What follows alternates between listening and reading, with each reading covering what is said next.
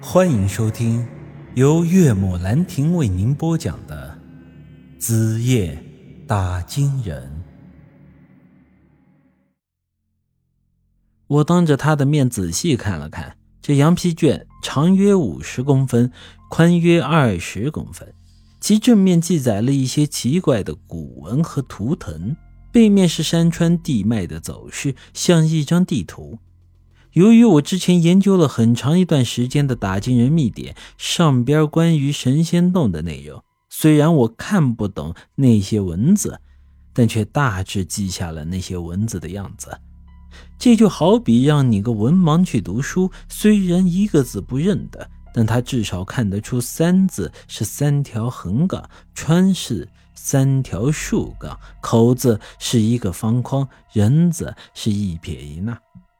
我就是这种状态，虽然读不懂那些古文图腾，但我看得出羊皮卷上和密典上所写的是同一个内容，也就是关于神仙洞的记载。这不同的是吧？密典上记载关于寻找神仙洞的办法是用文字描述的，而这羊皮卷却是直接用地图的形式画了出来。不知道这是不是天意啊？让我在关键时候得到了这种东西，难不成是老天爷要让我去这神仙洞吗？不过，我这个人向来都是信鬼不信神。鬼你可以理解成人的一种翻版，不管是善也好，恶也罢。但神是什么，天意是什么，没人说得清楚啊。所以这东西说起来就显得很虚无缥缈了。而且，此时我还产生了一个很大的疑问呢：那个护林员大哥为什么会有这种东西？他一个普普通通的护林员，即便是因缘巧合进入过这神仙洞，又怎么会得到这羊皮卷呢？在神仙洞里找到进入神仙洞的地图，这似乎不太说得过去。就好比你买了个保险箱，你会把他的钥匙锁在这箱子里吗？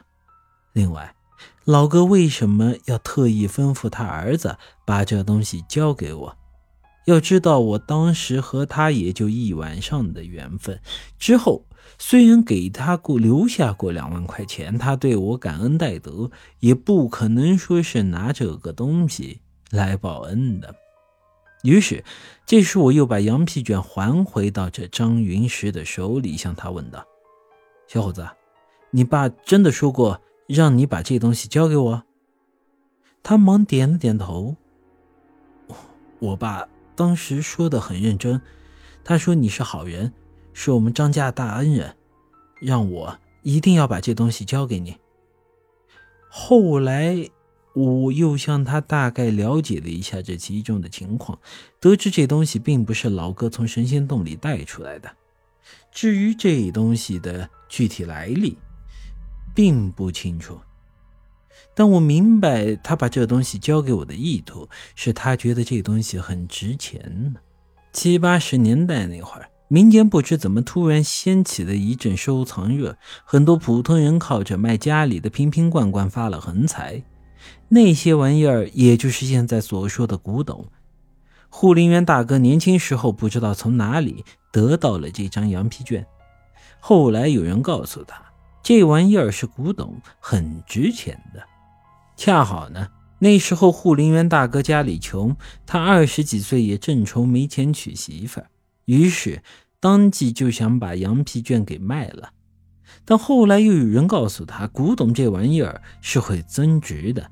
尤其是真家伙，那是一年一个价。护林员大哥一听，当即就舍不得卖了，觉得该把这东西多留他个几年，等以后价高了再出手。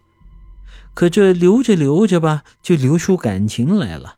后来的几十年，他也没把这东西卖出去，想着就把这东西继续留着吧，以后死了传给儿子，当个传家宝，就这么传下去。